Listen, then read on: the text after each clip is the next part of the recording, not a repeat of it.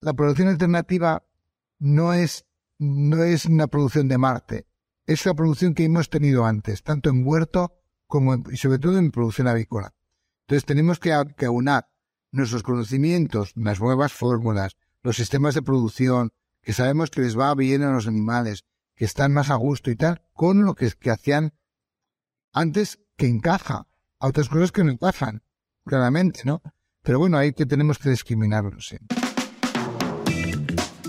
Bienvenidos a Avi Podcast, una línea directa con los principales referentes de la industria avícola.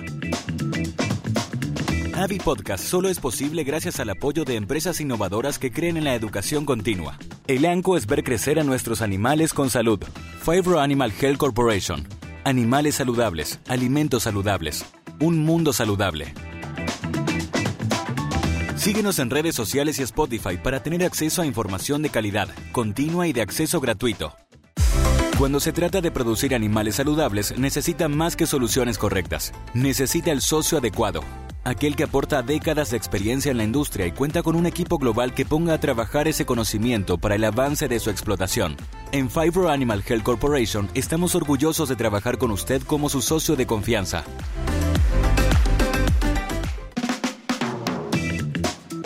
Bienvenidos a este Avi Podcast.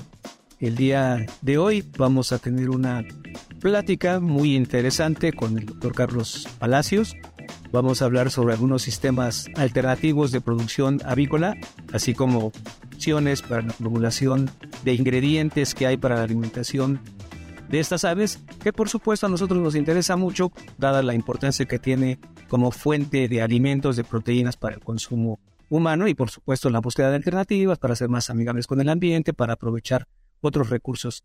Doctor Carlos Palacios, gracias por la invitación para platicar con, nosotros y antes de iniciar formalmente este, bueno, decimos formalmente, de iniciar esta, esta plática, me gustaría que por favor nos compartieras un poco de tu información eh, personal respecto a tu formación académica, tu experiencia profesional y en qué estás trabajando actualmente.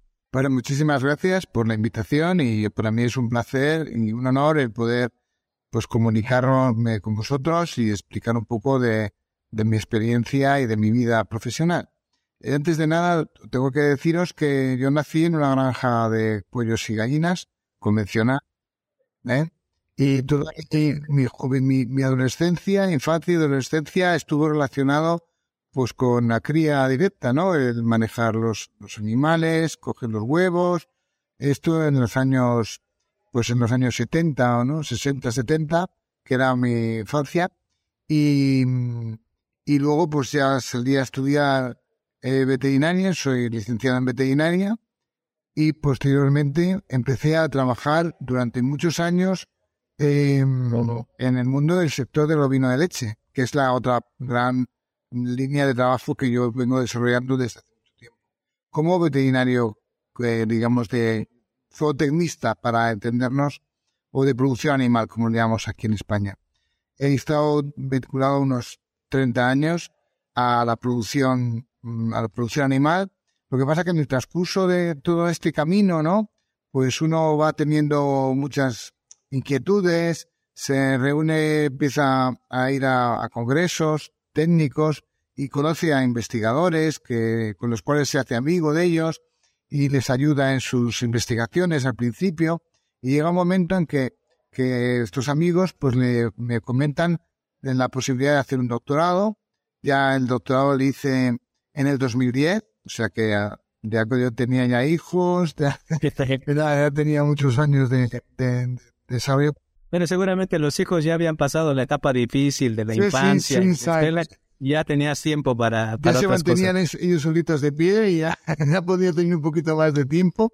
Ah, excelente. Ya podías tú pedirles a ellos ahí también el apoyo económico y esas cosas para continuar con los no, estudios. No podía. Ellos están muy pequeños. Todavía siguen siendo pequeños para eso. O sea que fíjate. Ah, bueno. Pero bueno, de todas maneras, era algo que yo empecé de una manera así, por, por, por, por puro hobby, ¿no? Y, entonces hice el doctorado y empecé a relacionarme con la universidad. Hay una figura aquí en España que se llama profesor asociado, que es un profesor que están en la, ahí también en México me consta que también lo tenéis, eh, técnicos que están trabajando en el campo y dan unas clases de apoyo de su visión técnica a los profesionales, ¿no?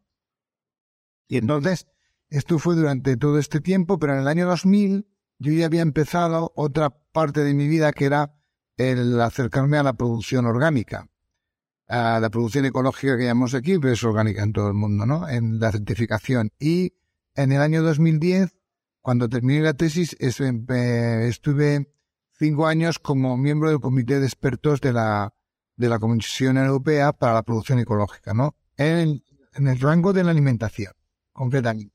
Entonces tuve que viajar a Bruselas, tuve que de alguna manera estar discutiendo con otros compañeros sobre, bueno, sobre, sobre aspectos en la reglamentación.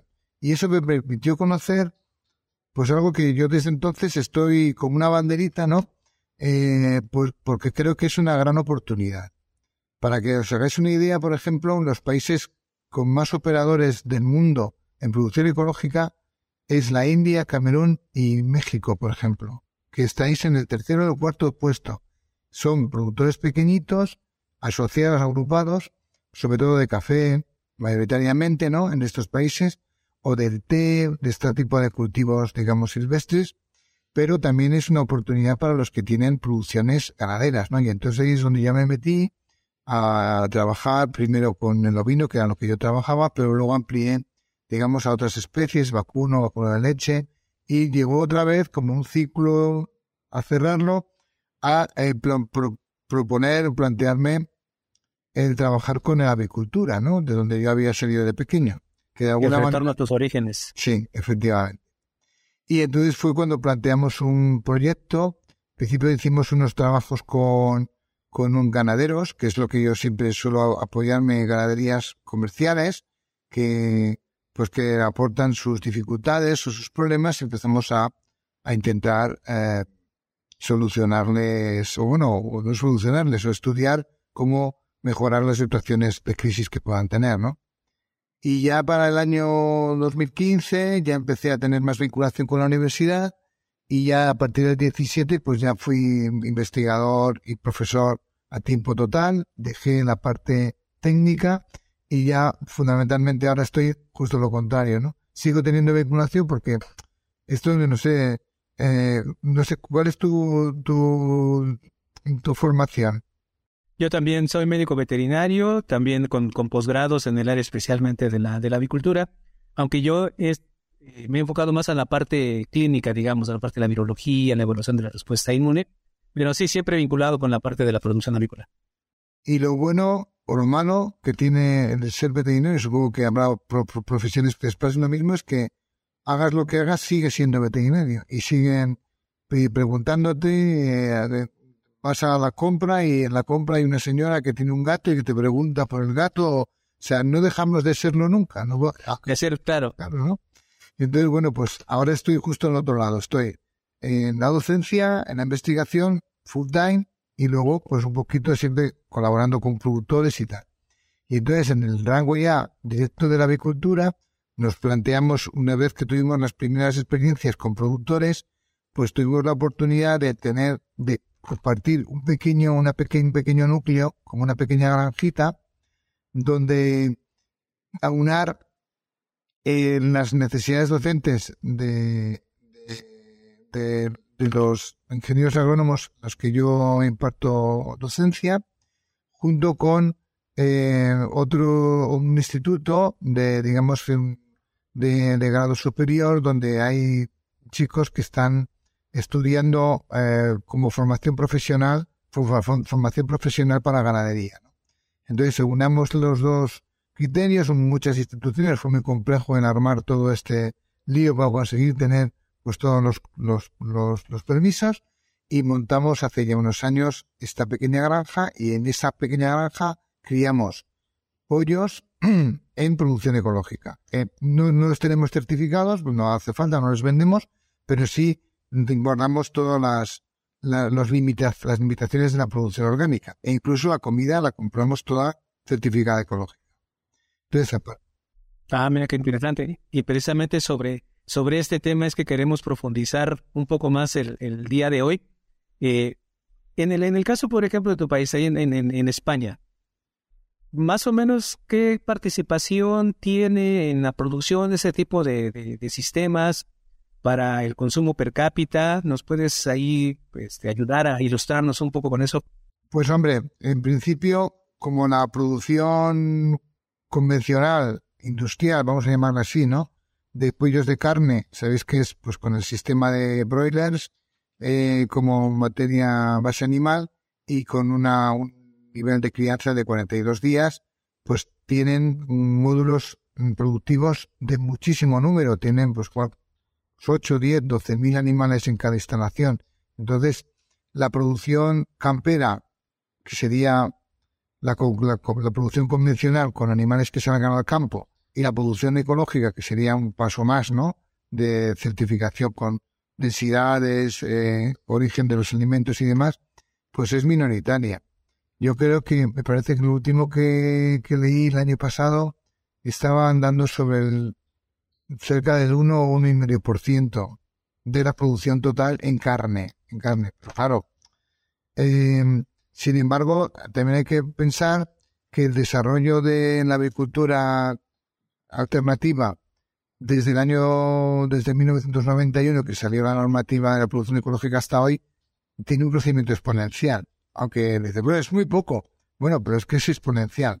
Entonces, cada vez hay más, más, lo importante es que está tirando del mercado los consumidores. Sí, y es que es, es un nicho de oportunidad porque el consumidor puede exigir y porque evidentemente un veterinario, un agrónomo o un empresario puede verlo también como un nicho de oportunidad para, para la producción. Y luego hay, hay, un, hay una patita que me encantaría comentar, incluso a ver qué te parece a ti, podemos dar un poco una idea a cada uno.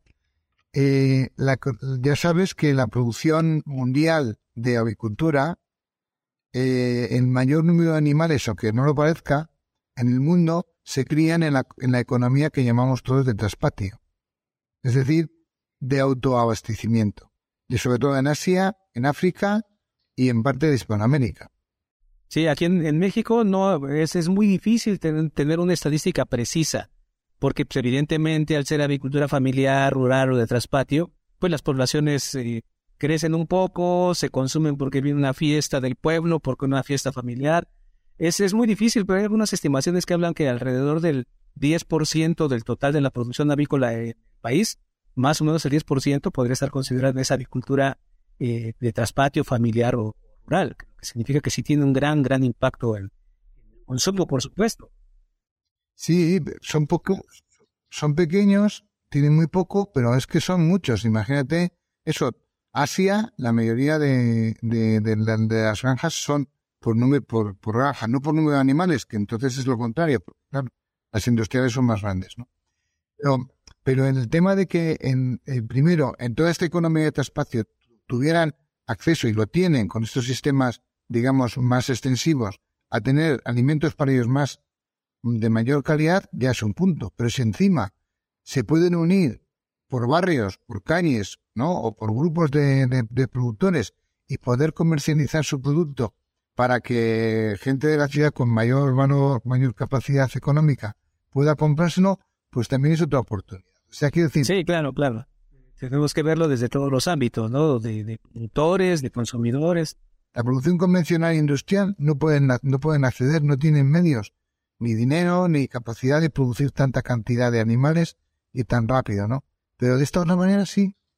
Entonces es como cambiar un poco el enfoque. Y ese es un poco mi, mi motivo de, de todo esto, lo que yo intento transmitir a todo el mundo, decir que no es tan complejo que, y que es una oportunidad. Es verdad que, como todas las producciones son complejas y hay problemas, sobre todo de organización y tal, pero, pero yo creo que sigo pensando que, que pues, sobre todo para economías pequeñas ¿no? y productores modestos sigue siendo una oportunidad. Y luego está el tema de lo que tú decías de, de la empresa, ¿no? Por supuesto que en México el mayor productor, el mayor consumidor del mundo de productos ecológicos es Estados Unidos. Se come el 40% de la producción mundial que es una barbaridad. claro. Y resulta que son vuestros vecinos. Pues, pues, no sé.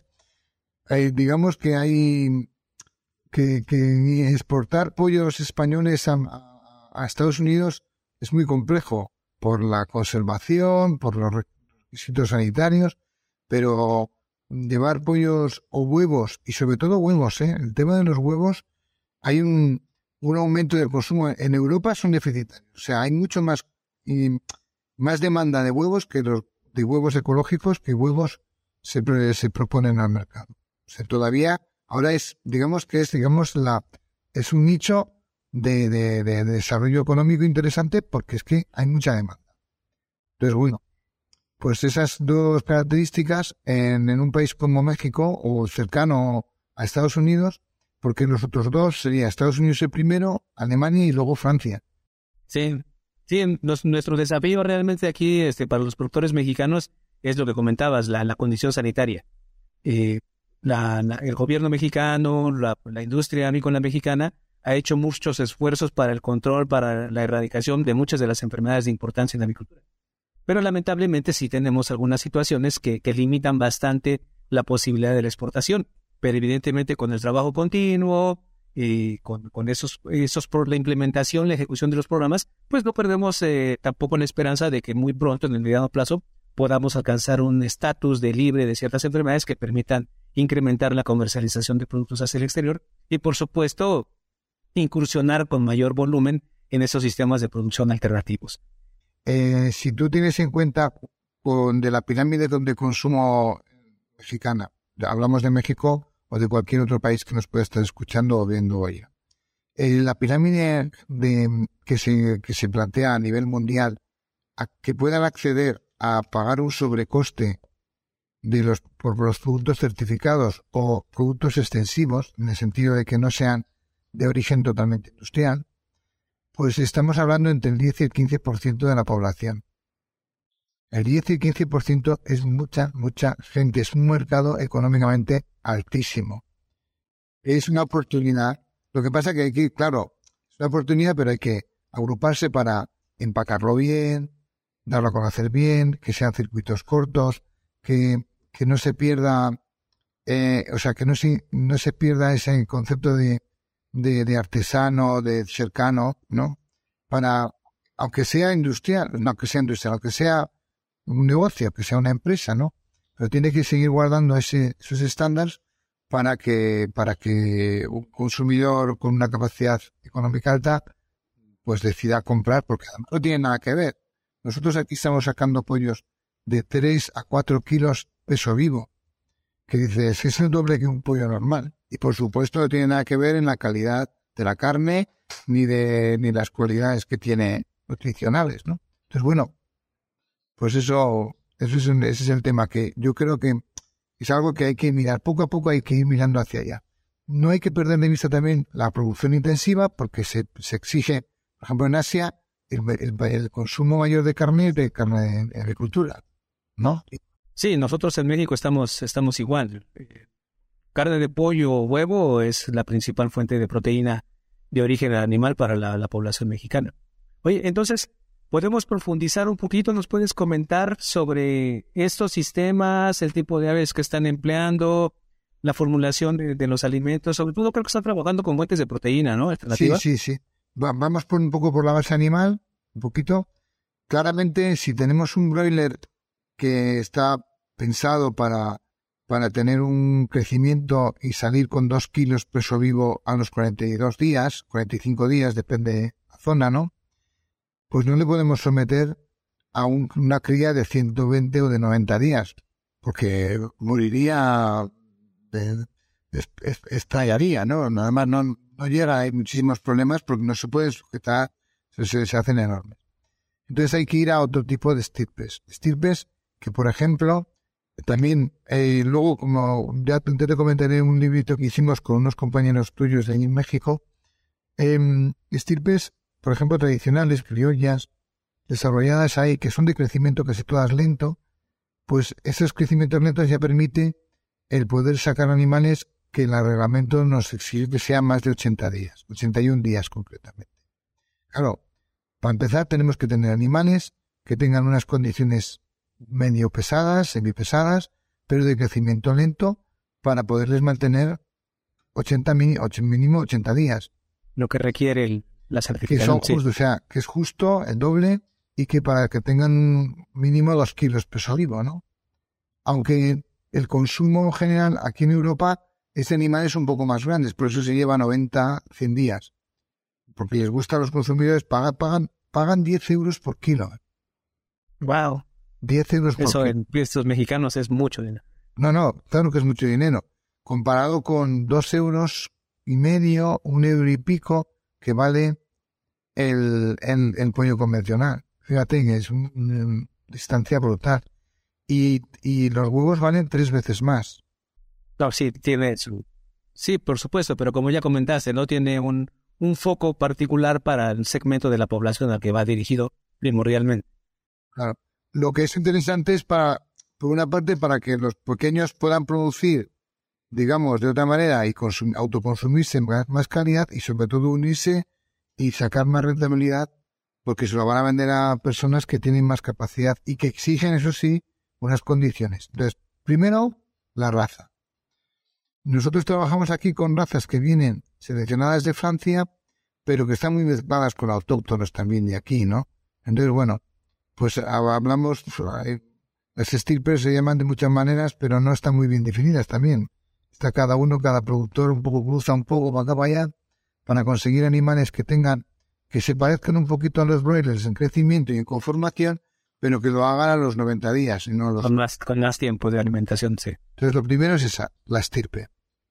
Em, cada vez hay más. Aquí en Europa, hace 15 años, había muy pocas estirpes de crecimiento lento, ya no existían, solo las ornamentales que llamamos, porque son bonitas y tal. Pero ahora cada vez hay más porque esto está cogiendo más, más fuerza, ¿no?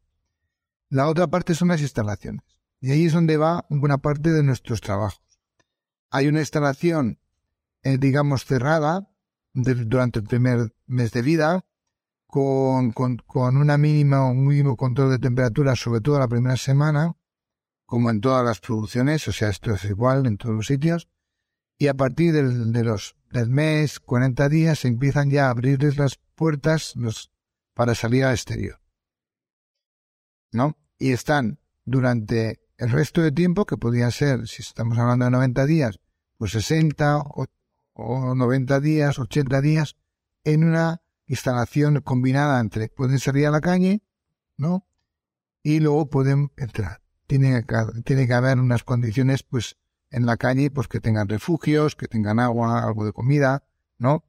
Y que puedan salir y entrar cuando ellos quieran y por la noche refugiarse, claro. Todo para el tema de, de rapaces y gente que les pueda... depredadores, ¿no? Oye, y, en este sentido, digo, porque nosotros acá en México tenemos las estaciones del año más o menos marcadas, pero sin climas extremos. Por ejemplo, para el invierno. ¿Cómo es la producción? ¿Es igual en todo el año o están más este, relacionadas con...?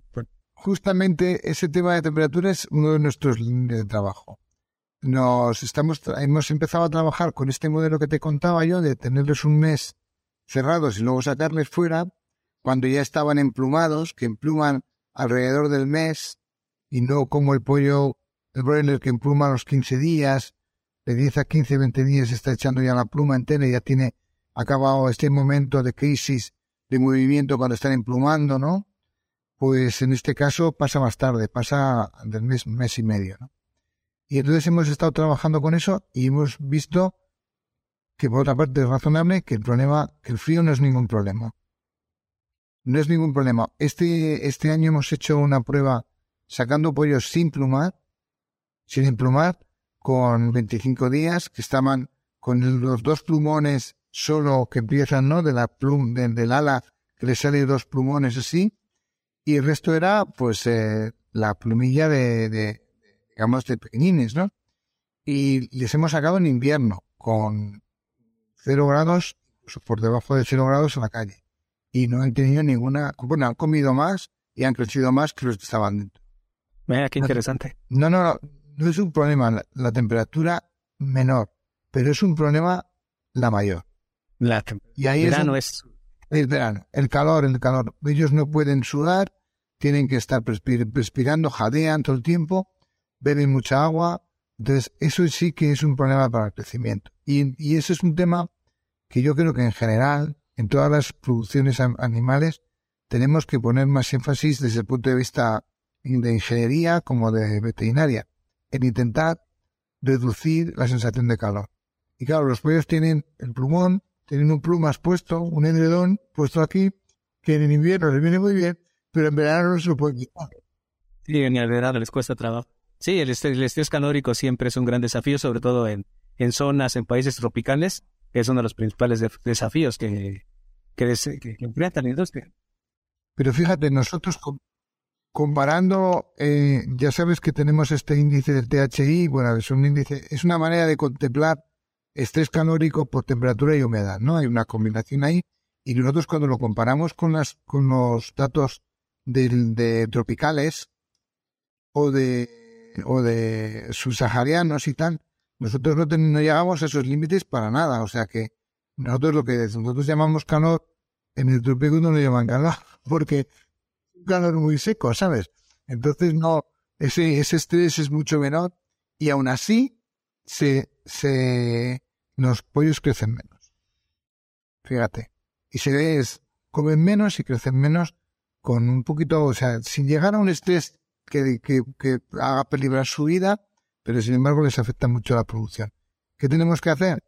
Pues inventarnos, pues sé, modificadores, eh, movimientos de aire, en, eh, yo que sé, instalaciones abiertas, sin producir corrientes.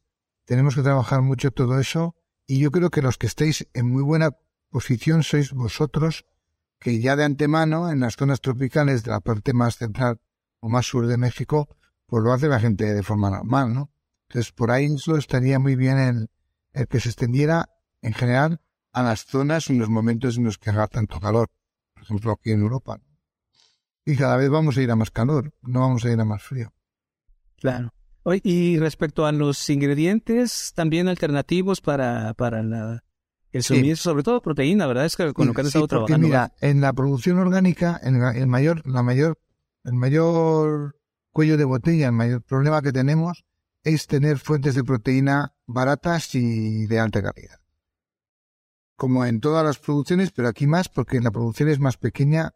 Claro, todas nuestras producciones de avicultura están basadas en la soja y en el maíz, en general. La soja, ya sabemos quién la produce, en, vuestro caso Estados Unidos y luego Argentina, Chile, Uruguay, pero sobre todo Argentina y sobre todo, sobre todo Estados Unidos. Y desde el punto de vista de, la soja eh, certificada ecológica, que no puede ser transgénica, que no se puede producir con ningún tipo de insumo, ni abonos, ni pesticidas y demás, pues está viniendo de algunas y muy poco de alguna parte de Estados Unidos, muy poco, porque en Estados Unidos el 99,9 es transgénico, y algo en la parte de Brasil y un poquito de, de Argentina. Entonces, claro, recorren muchísimos kilómetros, que está en contra de la filosofía orgánica, ¿no? De circuitos cortos.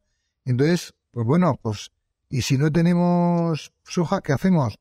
Pues lo primero es mirar hacia las leguminosas. Que tenemos buenas leguminosas, pero ya sabes, tú, no sé si los que nos oyen no sabrán, las leguminosas en general, las legumbres, tienen un, son muy buenas, se hacen en, en digamos, en la, cada una, en cada zona tenemos variedades muy interesantes, pero todas tienen un factor común, que no, es no las podemos comer crudas. Porque tiene factores antinutritivos. Antinutricionales. Claro, que hacen que sean indigestibles no solo a ellos, sino que toda la comida que te, que entonces el animal pierde crecimiento cuando se lo das. Y pierde tanto crecimiento, nosotros hemos hecho varios trabajos con respecto a eso, que podemos calcular una pérdida de dos semanas de crecimiento por pasarnos del 15% de, de una leguminosa como guisante, por ejemplo, en la comida de pollos de, de, dos, de la primera semana de vida. O sea que es un lastre importantísimo. Con lo cual, o tratamos las leguminosas con calor, las trituramos, las procesamos, o si no, tenemos que buscar otra, ¿no? Entonces, recientemente surgió este boom de, de, los insectos, ¿no? Este boom de los insectos en Europa y en Estados Unidos, pero que en Asia llevan muchos años consumiendo insectos de forma habitual, eh, la, las personas y también los animales. De hecho, por ejemplo, en Indonesia venden pellets de lombriz, de harina de lombriz, para alimentación animal. De forma tradicional, ¿no? Y sin embargo, nosotros, en la parte europea, pues esto hasta ahora se están ya permitiendo el empleo de estas harinas. Las características de las harinas de larvas, de larvas de estados larvarios, de nosotros hemos trabajado con una mosca necrófaga, eh, tenebrio, tenebrio monitor, y que es un escarabajito que sale, es una plaga de, de, los, de los cereales, y, eh, y con grillo también. Hemos trabajado con las tres especies. Y, y, las características iniciales, pues yo, tú te planteas, es proteína animal. Porque son del reino animal, no son vegetales, ¿no? Y además tienen una característica muy interesante, es que tienen gran cantidad de grasa. Con lo cual, pues parece, desde el principio que, que pueden dar unas características organolépticas en la carne interesantes, podemos terminarles con ellas, el, problema más gordo que tienen ahora mismo es que son muy caros. Es una situación que me venía a la mente, el volumen de la producción para poderlo incluir como un ingrediente en la dieta, pero que pues, creo que de cierto modo está un poco relacionado con un sistema de producción alternativo que también es de poblaciones relativamente pequeñas, que la demanda de este ingrediente, por supuesto, en términos de volumen final, va a ser relativamente alto, pero con un consumo, vamos a decirlo así, moderado durante un periodo de tiempo más o menos largo, para poder este, conseguir el suministro, ¿no? Claro, en el momento que empiecen a pedir las casas de piensos para producciones convencionales grandes cantidades, los productores de insectos van a industrializarse, que ya lo están haciendo, y van a bajar los costes. Entonces empezarán a, a ser más competitivos. Pero nuestra parte en principio era plantearnos si eso si eran posibles la sustitución total o parcial de la soja por estas harinas. Porque lo que tiene de bueno es que estas harinas nos las podemos producir aquí, las lombrices las podemos producir en casa, la, y aquí cerca tenemos industrias que están haciendo pues este tipo de perdón de, de harinas, ¿no? Están haciendo uh, eh, vamos que son fácilmente eh, demandables, están cerca de nosotros este tipo de producciones, ¿no? Sobre todo porque eh, el, el, nicho de mercado que están trabajando es una parte del humano, que ya están a punto de, de aceptarse para la alimentación humana, y por otra la acuicultura. La ah, acuicultura de río. Es la que más está consumiendo, porque ya sabes que la acuicultura necesita grandes cantidades de proteínas, porque los peces comen peces, entonces necesitan proteínas. Y animal, entonces está permitida el empleo de estas harinas para acuicultura y eso pues no hay muchas. A medida que vaya más demanda, pues, pues será más eficientes en la producción y bajar. Pues es un buen momento, digamos, histórico en el sentido de los sistemas alternativos de producción animal y que vienen acompañados con esta oportunidad que viene incremento en la demanda para poder satisfacer también entonces este.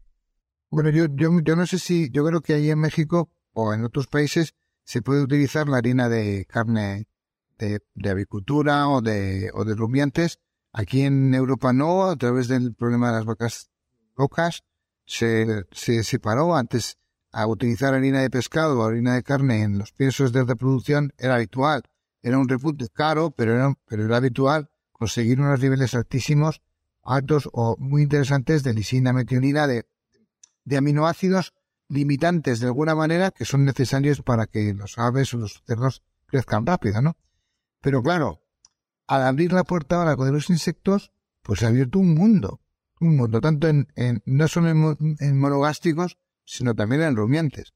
Entonces, bueno, pues eh, interesante nuestro, o nuestra obligación es mirarlo con anticipación para poder proponer cómo usarlo, ¿no?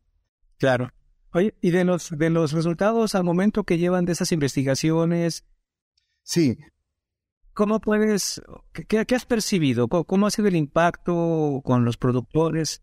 Bueno, pues para mí, en los tres casos, hemos hecho dos tesis doctorales con varios, varios trabajos al respecto. En los dos casos ha sido, en la primera visión, un poco defraudante. Porque, claro, yo pensaba, si yo meto algo con más proteína y además con una calidad mucho mejor, pues notaré que crecen más los animales, ¿no? Pero no, no ha pasado eso. Y no ha pasado eso porque, porque nosotros lo que hicimos fue sustituir desde el día cero la soja. Dijimos, bueno, vamos a ver qué tenemos. Y hacer dietas que eran similares en proteína y en energía. O sea, los componentes que tiene la dieta eran similares para decir, bueno, si son similares, pues crecerán igual, ¿no? O, o pero si es más calidad de, de proteína, las, los insectos crecerán mejor. Eso era un poco lo que pensamos. O además con más grasa, ¿sabes? Porque tenía, tiene más grasa, aporta más energía, pero bueno. Eh, pero en ese tipo de dietas ISO, o sea, en dietas iguales, han crecido menos. ¿Por qué? Porque hay una, la primera semana de vida, cantidades por encima del 20%, estamos en una situación parecida a la de las leguminosas, ¿eh? Les lastra el consumo. No sabemos todavía por qué, pero esa semana los animales, no sabemos si es que, bueno, pensábamos que no les gustaba al principio, pero les dimos a probar y lo comían igual. O sea, ellos lo comen, pero luego por cuestiones de madurez del intestino, que yo creo que andará por ahí en el tema, que todavía el intestino no está preparado para digerir. La digestibilidad de, la proteína puede ser.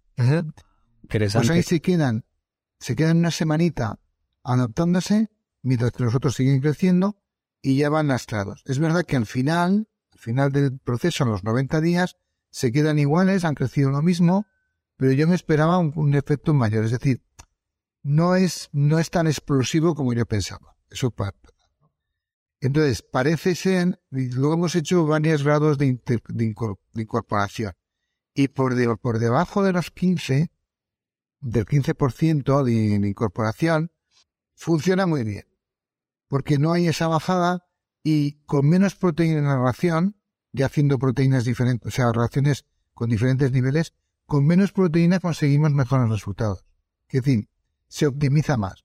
Entonces ahí estamos. Igual tenemos que evaluar un poquito así como si tuviéramos una rueda, ¿no? Que puede ser claro. para otra vez. Sin, sintonizando a ver cuál. para ver cuál es el mejor óptimo para incorporar. Y yo creo que igual, posiblemente, lo suyo sería que durante la primera semana tener una dieta de soja y a partir de la primera semana ir incorporando y sustituyendo poco a poco durante las primeras semanas y a partir ya, y por ejemplo, en convencional, me imagino que esto sería acordarlo por días, durante los tres primeros días o cuatro primeros días soja, y a partir del cuarto o quinto día ya empiezan a incorporar, a sustituirlo con harina para tener, porque luego van a crecer más. Y encima no necesitamos tanta proteína, no necesitamos tener tanta incorporación, ¿no? Sería un poquito para optimizarlo. Eso desde el punto de vista de crecimiento y nos ha pasado con las tres especies. Sobre todo, más, más espectacular fue con el tenebrio que se quedaron ahí como más paraditos y hubo más diferencia siempre en el crecimiento después, ¿no? Pero bueno, eh, la otra cuestión es que desde el punto de vista de calidad, porque luego hemos hecho pruebas de calidad eh, que estamos ahora analizando y tal, y parece, en principio, que no hay una gran diferencia entre ni saben mal, ni no aportan nada negativo los insectos a la comida final, o sea, al pollo final y, tampoco dan color, no hay, no vemos diferencias eh, visuales ni organolépticas entre remarcables entre las diferentes dietas, ¿no? Entonces, bueno, pues yo creo que, en como resumen, yo creo que hay que mirar hacia ellas, hay que apoyar más investigaciones, sobre todo porque seguro que las razas cambian, sobre todo si están más vinculadas en el entorno, porque yo creo, bueno, al principio, antes de empezar, perdona que me mucho. Adelante, adelante. Lo que hicimos fue, pues, probar a darles lombrices vivas, ¿no? Bueno, porque ese es el comportamiento natural de las aves, contarlas vivas o comerse los insectos vivos. Y fue, se preparó una guerra ahí, corre, corre, yo me lo como, tú, me, un picaje, no sé qué, se pusieron súper nerviosos todos alteradísimos a la hora de ver quién cogía la nombre. Y andaba uno corriendo para un lado, otro para el otro, era terrible. Entonces, por eso yo creo que para empezar, la forma tiene que ser obligatoriamente en el pienso, las harinas, que los animales no sepan, no tengan el concepto de que están comiendo eso, pero sí que creo que igual estirpes o razas más vinculadas con el entorno, con el entorno que sepan genéticamente o que estén adaptadas a comer ese tipo de insectos o insectos en general desde muy pequeños, pues eso se, seguro que esa, esa barrera que te digo yo de la primera semana es menor. Eso es lo que me parece a mí, pero vamos, no lo tenemos comprobado. En eso estamos, además. Claro, y bueno, que afortunadamente estás ahorita en esa etapa de, la investigación y de seguir buscando, planteando hipótesis y planteando los eh, diseños experimentales para poder evaluar todas esas cosas. Ya no, lo, lo, comentaste, pero quisiera nada más como que tener un poquito más claridad en el asunto. Evidentemente, estos sistemas alternativos llevan otra vez un, un foco para ciertos segmentos de la población con ciertos intereses, ciertas capacidades también. Pero este reemplazo parcial de la soya, decimos nosotros, la soja que dicen ustedes, eh, ¿tiene un impacto económico en el costo de la formulación del alimento? Pues sí, por supuesto, porque, porque, como he comentado, ahora mismo los productores de harinas cobran muchísimo dinero. O sea, es, es impensable la incorporación con los precios que tienen ahora. La tienen que colocarse al mismo nivel que la soja o algo menor. Entonces, ¿esto cuándo va a ocurrir? Pues cuando tengan producción industrial. Ahora todavía no la tienen. La demanda se incrementa. Son pequeñas industrias o pequeñas empresas pero no producen barato. No sé por qué, pero no producen barato. Sí que me dicen que, están comprando sistemas, jugadoras, sistemas para, para, claro, tienen que sacrificar al animal, la larva, y la, tienen que desecar y transformarla en harina, ¿no? Entonces eso supongo yo que, que, teniendo aparatos más industriales que puedan manejar más cantidad de volumen, pues bajarán los precios. Eso es lo que se pretende, porque si no, no van a poderlo comercializar. Claro, claro. Oye, pues qué, interesante todo este tema de la agricultura alternativa, las expectativas, como comentabas, tanto para productores, consumidores, por supuesto, una visión también empresarial para poder eh, incrementar volúmenes de la producción y que todo al final de cuentas redunda, por supuesto, en la satisfacción de las demandas de alimento para, para el ser humano, pero por supuesto acompañado de alternativas que tengan un menor impacto negativo sobre el ambiente, sobre, el planeta. Quisiera preguntarte eh, en este tema, ¿crees que haya, ah, de, los trabajos que estás haciendo, que haya personas, grupos que pudieran estar en desacuerdo con ese tipo de, de sistemas de producción? ¿Qué argumentos podrían tener en contra? ¿Crees que haya algo, en algún lugar, alguien que no estuviera como que muy convencido de, esta búsqueda de alternativas, por lo menos por la ruta que tú estás tomando?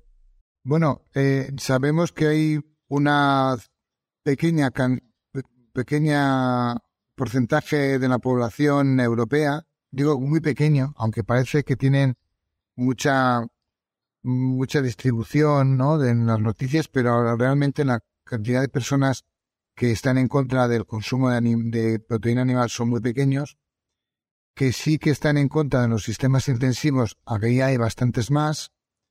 Hay consumidores que les encanta comer carne, pero que quieren que sea carne producida con animales producidos de la manera más natural posible y la, y la manera más natural posible reglamentada que tenemos ahora mismo encima de la mesa es la producción ecológica.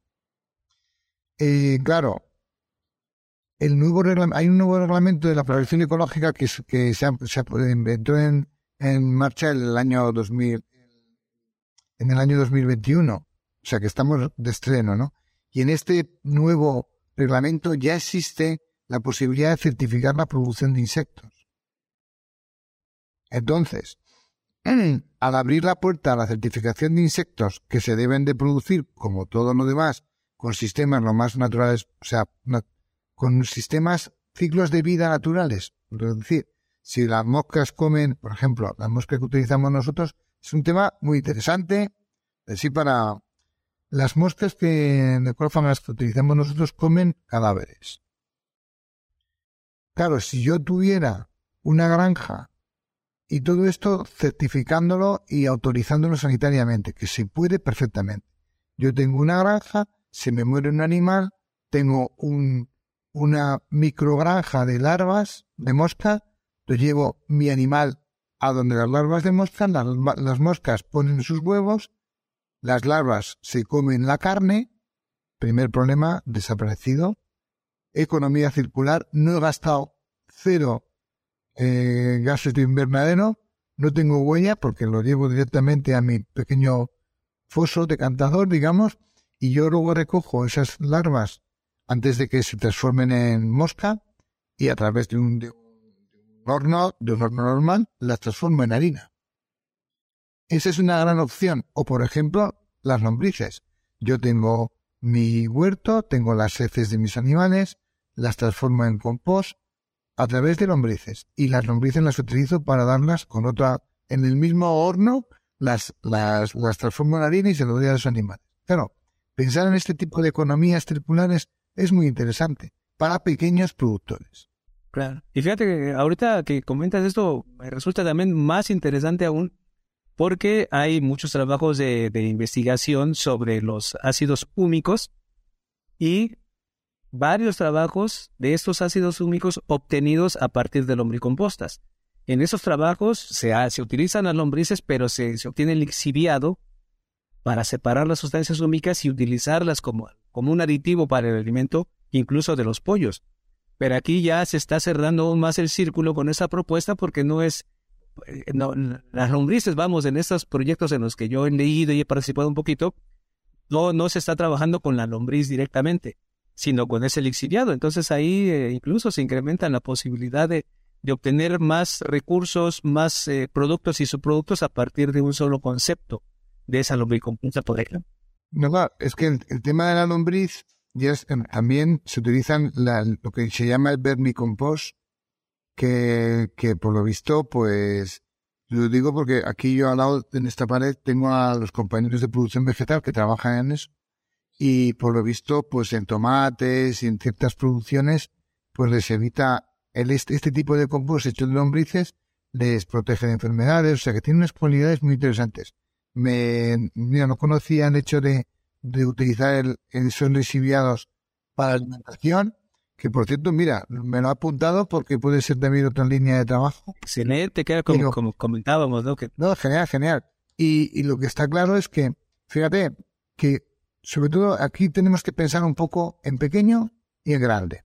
En pequeño, ese, esa economía, como decíamos, del traspatio, podrían utilizar todas estas cositas, todos estos compost, todos estos pequeños eh, criaderos de moscas. Por ejemplo, en las granjas de ranas, que aquí están proliferando también, y venden muchas ancas para Japón, por cierto, congeladas, pues la, las granjas de ranas tienen que tener un componente fundamental que es un, mosca, un moscuario, porque las ranas comen moscas y tienen que... Claro, el alimento para las ranas. Entonces, se han llegado, a la, han llegado a la conclusión también que la mejor manera de darle las moscas es que el larva. Las larvas las puedes coger y las puedes distribuir como si fuera pienso, ¿no? Para la rana.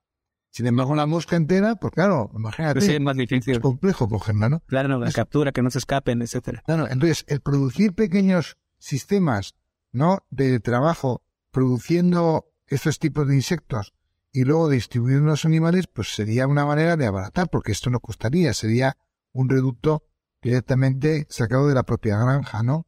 Y luego a grande, pues en la grande tienen que participar industrias que hagan de forma industrial grandes cantidades para, para luego incorporarlo en fábricas de piensos, ¿no? Industriales que, que alimenten a los animales, pero digamos que son dos focos que son perfectamente utilizables y tiene que existir esa producción industrial para que baje el precio. Si no, no llega aquí. Claro, claro. Oye, pues Carlos, qué, interesante todo ese tema. Qué fortuna de haber podido platicar contigo el día de hoy sobre este, este proyecto o estos proyectos en los que estás trabajando, que estás desarrollando y obviamente tener también una visión de lo que está pasando en otras partes del mundo, que aquí en México, por supuesto, en otros países de Latinoamérica también se están eh, llevando a cabo trabajos, investigaciones, la, el desarrollo de pequeñas empresas con este campo, pero que qué bueno poder platicar contigo, que además tienes la parte, como decías tú, la parte de docente, la parte científica y la parte de la experiencia práctica. Oye, me gustaría antes de concluir con nuestra conversación del día de hoy hacerte por ahí un par, dos, tres preguntitas. Este, la primera de ellas, En esta área donde tú te desarrollas, donde tú estás trabajando, ¿cuál es tu libro favorito que tiene que ver con este tema? Bueno, eh, no sé, no sé decirte, porque es que libros, nosotros participamos, de hecho hemos hecho uno que si quieres, bueno, pero no es porque sea mi libro favorito, ¿eh? No lo digo por eso, lo digo porque, porque te lo comentaba antes, mira, tengo aquí, nosotros hicimos un libro, no sé si lo ves ahí. Sí, producción sostenible en agricultura. Sí, donde participa un compañero tuyo y mío de México, que es eh, González Ronquillo, Manuel González Ronquillo, y hace una revisión de las razas y los sistemas de producción, digamos, tropicales y en la zona de México muy interesante. También hay una lista de razas españolas eh, autóctonas para utilizar para ese tipo de, de producciones y hace un repaso. Se habla de sostenibilidad porque son estos sistemas no industriales. Entonces, libros que, me, que, que yo pueda recurrir, te vas a reír, pero te voy a poner otro. Que también tengo aquí. Aparte, aparte que tengo aquí a Elena RC y Lindra. Mira. Oh, excelente. Es de 1950. ¿Qué pasa con este libro de 1950? Pues que tiene un sistema de producción el, sistema de producción industrial era este sistema sostenible de ahora. La agricultura empezó con, con esos formatos, claro. Sí, sí, y entonces aquí aparecen las patologías que se encontraban de parasitosis que, que nosotros en la, en, la, agricultura convencional no tenemos, pues porque, pues porque ya no tienen, tienen ese contacto con el medio, tienen otras densidades, tienen otras características que ya no existen, no las, hemos visto. Entonces, aparecen patologías nuevas, para nosotros nuevas, pero eran muy viejas para estos señores. Entonces yo este le tengo este y uno que ya que me encanta que se llama el le, quería haber traído para hoy para enseñarte se llama El veterinario en casa. Es un libro que valía una peseta en, en 1919. Y, y en ese habla de tratamientos y de formas de trabajo con los animales, claro, sin antibióticos, sin farmacología, porque no existía. Digo que eso sea lo que yo quiero ir, pero esas son las bases para que yo, o nosotros ahora, con nuestro, con nuestro conocimiento, con todo lo que ha ocurrido durante un siglo, ¿no? Que podamos decir, pues mira, tenemos la opción química de esto, antibiótico de esta, pero también tenemos opción, por ejemplo, pues por ejemplo, para evitar temperaturas, para... ¿Cómo se lo montaban esto los señores que vivían hace un siglo? Pues en estos libros antiguos ¿eh? que yo reivindico, ¿eh? mira, es que es curiosísimo porque, mira, en este libro aparece una nota, aquí ves, de huevos producidos, pero hecho en, una máquina de escribir, porque esto es, esto me lo pasó un veterinario antiguo. Yo voy recogiendo todas estas cosas, estas mierdas, no, las voy recogiendo para, y luego pues las voy leyendo cuando toca, ¿no? Y siempre las tenemos aquí de cabecera. Quiero decir, la producción, la producción alternativa no es, no es una producción de Marte, es la producción que hemos tenido antes, tanto en huerto como y sobre todo en producción avícola. Entonces tenemos que, que aunar nuestros conocimientos, las nuevas fórmulas, los sistemas de producción, que sabemos que les va bien a los animales, que están más a gusto y tal, con lo que, que hacían antes que encaja, a otras cosas que no encajan, claramente, ¿no? Pero bueno, ahí que tenemos que discriminarlos. ¿sí? Excelente, qué buenas recomendaciones. Ahora, seguimos hablando de, libros, pero ya más en una cuestión personal. ¿Algún autor, libro favorito que tengas que no tenga que ver con la veterinaria, con la producción animal? Pues mira, hay uno que hay uno que me impactó cuando lo leí, ahora me estoy volviendo a leer, que es La Rebelión en la Granja ah, de Neuer, porque en Rebelión en la Granja se escribió también hace un siglo y resulta de que estamos mundialmente viviendo lo mismo con las situaciones políticas y la situación política. Entonces eso es muy interesante también ese libro. Y luego a mí me gusta mucho la historia. Entonces yo suelo leer libros de historia, eh, novelas, no sé si sabes ese género que son eh, novelas, pero que están basadas, muy basadas en la historia, legados históricos, ¿no? Entonces el autor se inventa un poco los diálogos o se imagina lo que pasó, pero a mí esos me gustan mucho, ¿no? Me gusta mucho la historia medieval sobre todo y antes del medieval, la romana, todo eso me gusta mucho. Excelente. Oye, ya para, para concluir, eh, estamos hablando contigo, estás en la parte de la academia, en en la investigación. Eh, desde tu punto de vista, ¿cuáles eh, son o cuáles pueden ser los factores que pueden hacer la diferencia entre un veterinario exitoso y uno no tanto cuando, cuando estamos pensando en esta parte de la avicultura? Digamos, porque es lo que tenemos en común ¿no? en, este, en este punto. Además de ser veterinarios, que estamos interesados en la avicultura. Bueno, yo, en general, como, como sabes que he vivido en varias, con varias especies y tal, para mí, yo creo que un, veterinario o un técnico, cualquier, cualquier profesional, ¿eh? pero en el caso nuestro de veterinario, tiene que tener una característica, bueno, varias. Una, que le ponga pasión a lo que hace. Si le pones pasión, ya te vas a diferenciar, porque desgraciadamente el común es que no se pone pasión en lo que se hace. Entonces, cuando tú le pones ganas, los ganaderos, los, los, productores o quien te pueda pagar, lo reconoce. Y luego te salen mejor las cosas, aunque te equivoques siempre, ¿no? Nos equivocamos constantemente, ¿no? Pero primero es pasión. Y luego ganas de aprender. Entonces, el, el, que tiene ganas de aprender, pues siempre está leyendo, siempre está mirando, siempre tiene curiosidad y siempre está haciendo, improvisando, o sea, improvisando, probando cosas para mejorar la vida. De ahí, ahí tenemos, yo creo que los zootecnistas los, tenemos una obligación doble. Mejorar la vida de los animales, la calidad de vida de los animales y a la vez mejorar la calidad de vida de los productores. Claro, claro, claro. Y eso yo creo que es, ese es el, o sea, si uno se mete en la cama diciendo, pues mira, hoy hemos puesto en práctica, no sé, una cosa y este señor mañana va a vivir mejor. O porque va a trabajar menos o va a tener más dinero. Pues eso yo creo que es, con eso ya es un buen epitafio para, para mí, para un, para un técnico.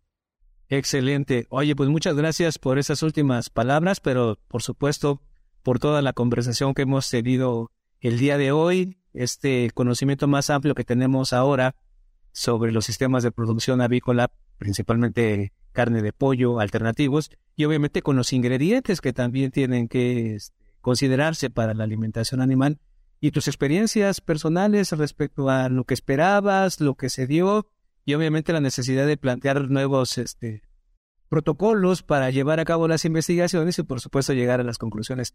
Muchísimas gracias el doctor Carlos Palacio que nos comentó hoy sobre sus experiencias.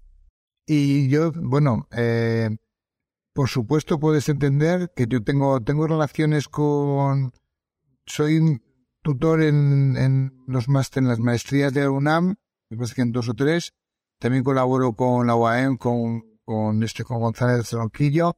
Y estoy abierto y encantado de poder trabajar contigo, por ejemplo, con gente que podamos hacer cosas en conjuntos o pasarnos información, porque nos va a pasar eso, nos vamos a enriquecer y, y yo qué sé, lo que, me, lo que me acabas de contar, cosas que, que, haces allí, pero yo no hago porque no, no las he visto, siempre nos quedan frescos. Y a la inversa, ¿no? El poder tener contacto entre todos, yo creo que es lo más bonito de, de la vida que hacemos nosotros ahora y de esta conversación que hemos tenido. O sea, que yo encantado de conocerte y espero, entonces, como ya tenemos nuestros correos, pues, pues seguimos hablando si tú te parece bien. Claro que sí, claro que sí. Nuevamente entonces agradezco tu participación de esta charla que tuvimos el día de hoy contigo y por supuesto estaremos en comunicación y no dudo que por supuesto productores, estudiantes, investigadores también entren en contacto contigo para saber más sobre este tema tan interesante. Muchas gracias por tu participación. Muchísimas gracias. A vosotros y a la organización.